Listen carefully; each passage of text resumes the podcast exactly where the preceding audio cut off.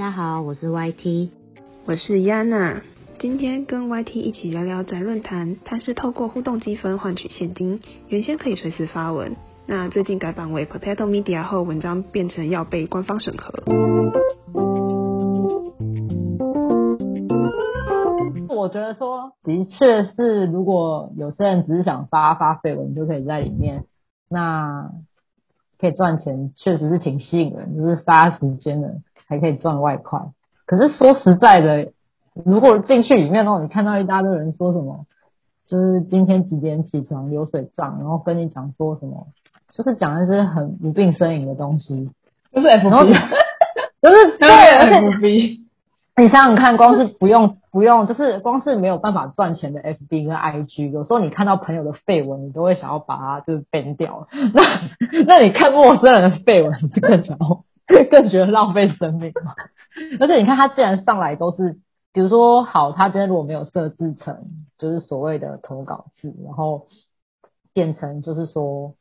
呃，好，你只要上来发文，你就可以你就可以赚点数。那你你就变成说你会想尽办法一直要发一些东西出来，可是你你你这些东西就会真的变成说没有品质，然后大家就好像是只是来这个池子里，然后硬要就是挤挤出一些可能没有什么价值的东西，然后就是为了来赚那个钱。我觉得好像这也没有什么没有什么必要，反正就是 还可以再还可以再思考，因为毕竟从来没有在脸书拿过钱。不晓得，不晓得这样结合在一起会是长怎样？可是我觉得它是一个角度的不一样吧，因为像他讲的，你如果是把它当成一个部落客的角度去看待的话，你看你如果你自己经营一个部落格，然后你要先学会架站，然后重点你要自己引流，你可能要再去学一些 Google 广告关键字或什么的，你才有办法有那些流量。对啊，海论坛，我觉得他就是把这些东西都省下来，而且还会直接就是给你钱。对，对我我是不知道他现在的这个转型是不是他本来就在他的规划里面，只是他一开始的那一种形式的确是可以先吸引不少人，就像你说他可以先引流，嗯，然后可是说真的，就是会发展到一个程度，你就发现说很多人来的目的真的就纯粹只是为了刷那个刷那个钱而已。那那这样子就是久而久之，其实。其实它的存在也会变得很廉价吧，我不知道怎么讲。嗯，就是你上来，因为有些可能好，就会会参差不齐。有一些人是很认真在发文的，然后有一些人是就是不知道在干嘛。然后那种很认真的文就会被那种不知道在干嘛的洗掉，还拿一样的钱，甚至洗的那个可能还拿的更多，就会反而会，因为它这个机制很好，是鼓励大家可能创作之余又可以就是领第一时间领到钱。其实对广告商来讲也是，也要有个交代吧。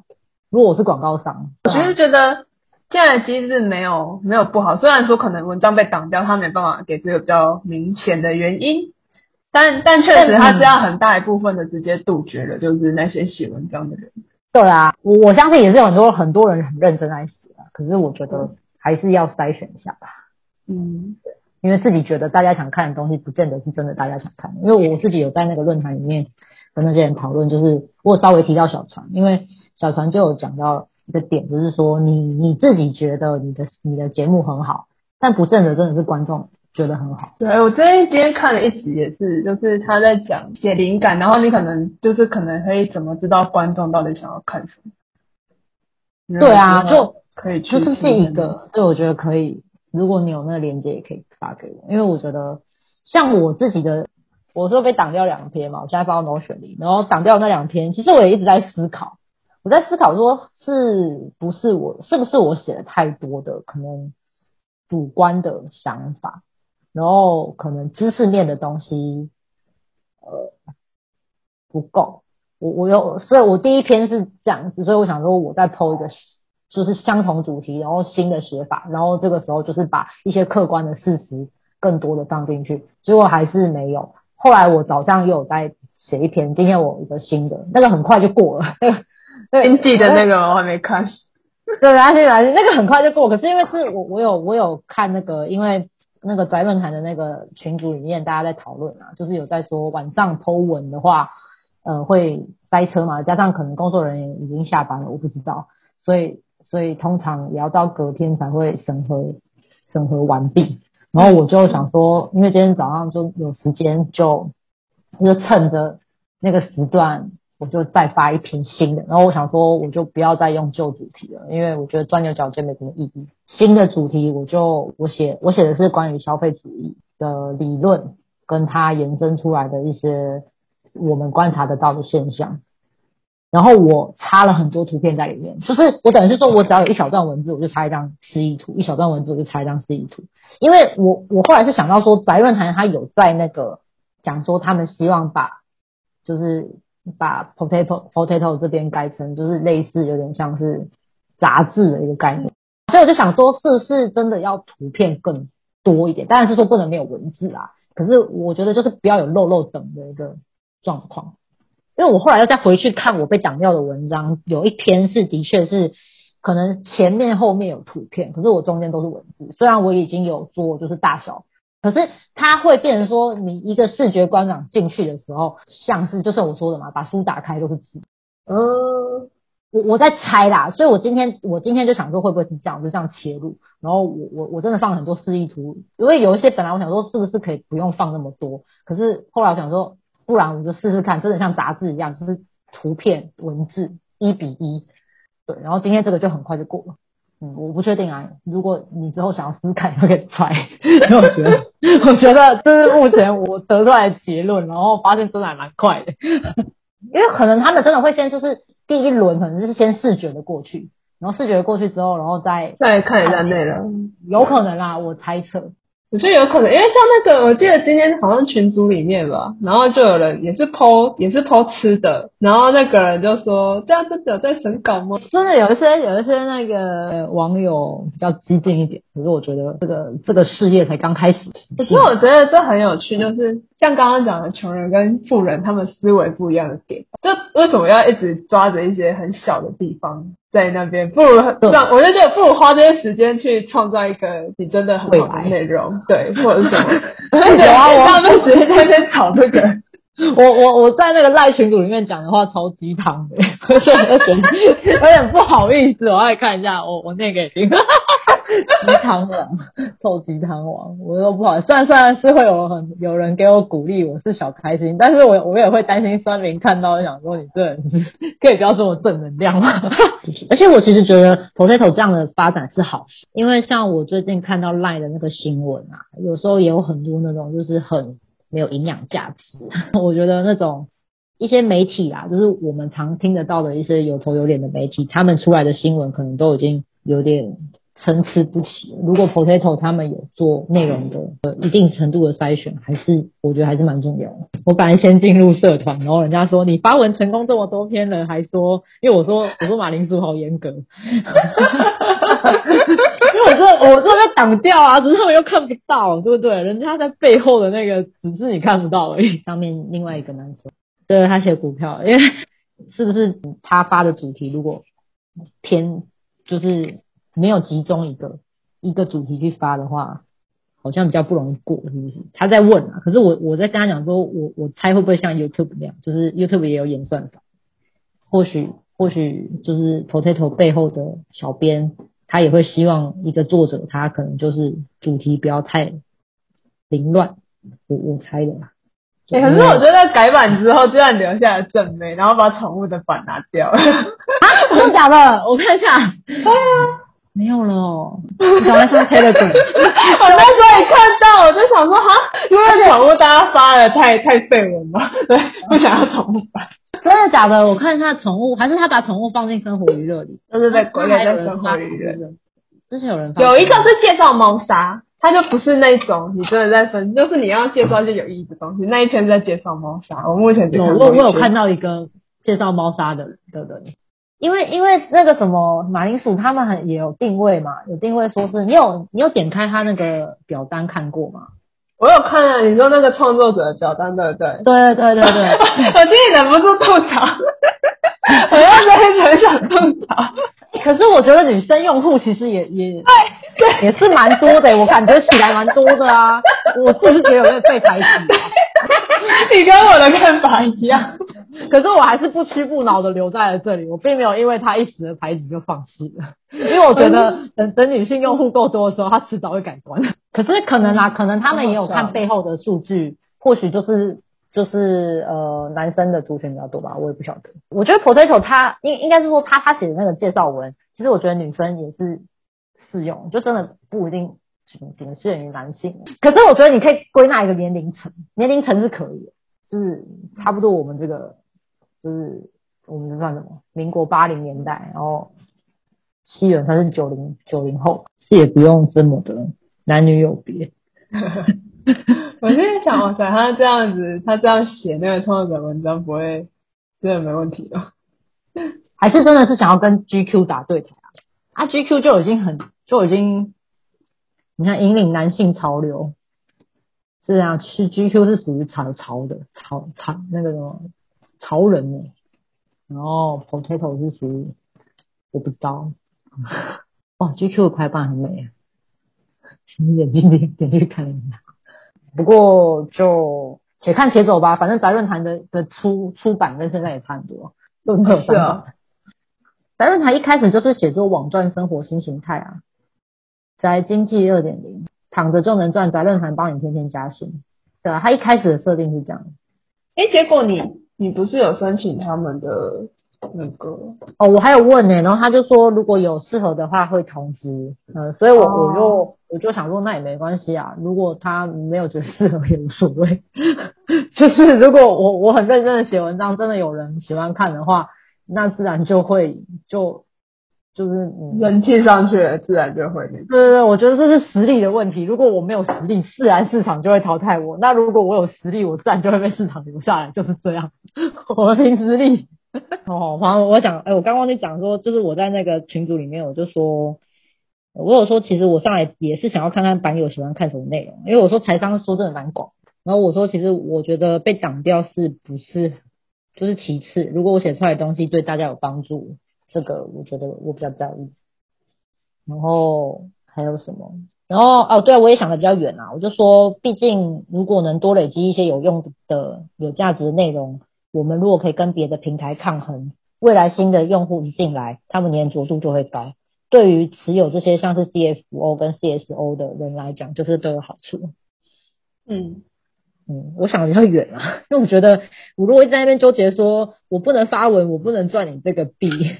可是我我就已经是投资背后的 CSO 啦。我我的重点其实是希望这个事业做起来，因为他如果做起来了，我我 CSO 是一个点，然后再是拥有 CFO 的人，他们也有好处啊。所以我我觉得就是大家在同一条船上嘛。那也就是那个吧，看的看的眼界跟格局不一样。所以还是要多看罗伯特的书。对，我一定要成为他的正宗传人。就像你讲的那个技术分析的那个，后来我也有去，因为我我自己嘛，当然想一想也会觉得说，哎，那如果我可以投资跟投机同时进行的话，也不错啊。然后你讲的你讲的这个部分，我也有去稍微的琢磨一下。嗯，然后呢，你知道，因为像比特币震荡已经算很大了嘛。说真的，比股票什么，因为股票有涨跌停啊，十趴就就停下来了。啊啊，比特币、加密货币是二十四小时你就便利商店嘛。然后那个什么，我我那个时候记得前一阵子它曾经回调的时候，我就去算，嗯，如果我现在丢一万块在这个这个呃以盘感来讲，当时是个低点，我就把一万块丢进去，我想它什么时候可能可以让我赚个几千块。后来我发现它必须要涨很多，很多。要对要涨破当时曾经的高点，才有办法一万块滚出个几千块就不错，不然你大概就滚个几百块。对对，所以我发现技术分析就是一个呃瞎忙的东西，就是连连加密货币这么就是震荡这么大的的一个标的都只能这样子，我就觉得说。然后，然后就除非是你去玩一些小币吧，对啊，对，可是小 B 小 B 真的就是很担心有价无市，这是我最怕，因为我觉得小币狗狗币不是要被炒起来的？狗币是我永远看不懂的东西，可能有一天我会看懂吧。它就是可爱啊，然后我不知道，我不知道。我之前在追的一个 YouTube 啊，他就是那时候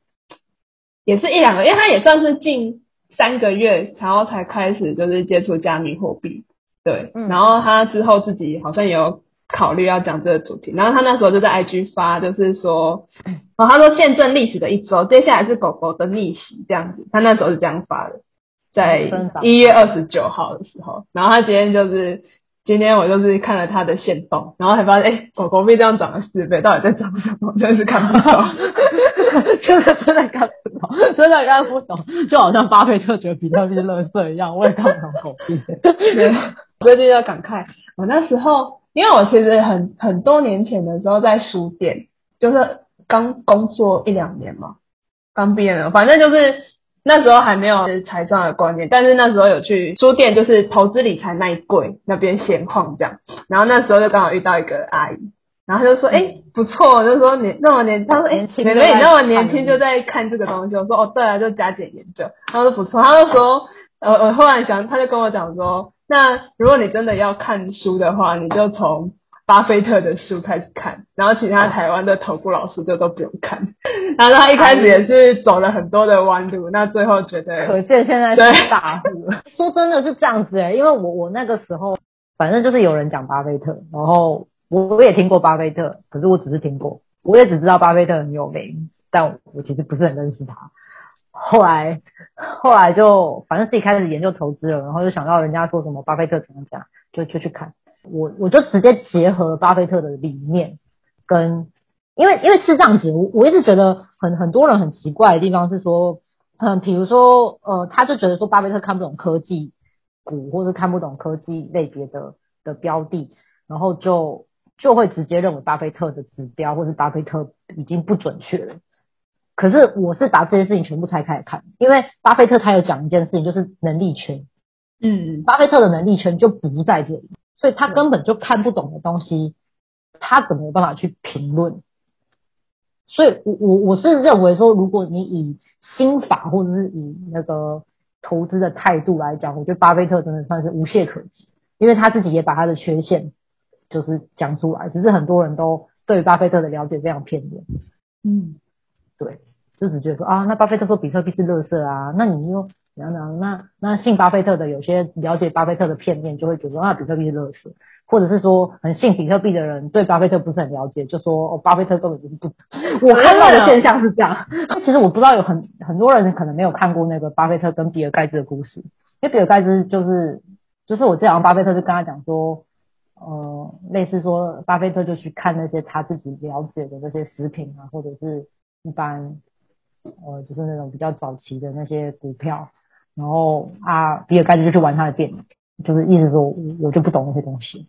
所以我觉得巴菲特也承认啊，所以所以说所以说我觉得那些就是可能信仰信仰科技相关的的人，然后会认为巴菲特怎么样怎么样，其实我觉得这样想也是不对的，就是他们并不了解巴菲特。嗯，我觉得找准这个领域还蛮蛮重要的。比如说台股一千多只股票，你当然自己会在里面琢磨出自己的操作，然后也想要抓准现在的趋势。可是有点像是像最近钢铁跟那个船运吧，他们就是一直在虽然有在起涨，但是以长期来看，你会会知道说他们就是所谓的景气循环股，那不是一个让对，你哦，那你与其一直每天在那边就是看盘然后去找猜测，对，然后去找下一个趋势，就觉得下一个明星在哪里？对对对对，就是那一种感觉，很浪费时间。那时候我听古玩的节目，就是哎，他他说新手会建议直接投 ETF，会是最简单的方式，哎，这这真的是非常的有道理。对，就是我我今天分享给你那个杨应超老师，他也这样讲，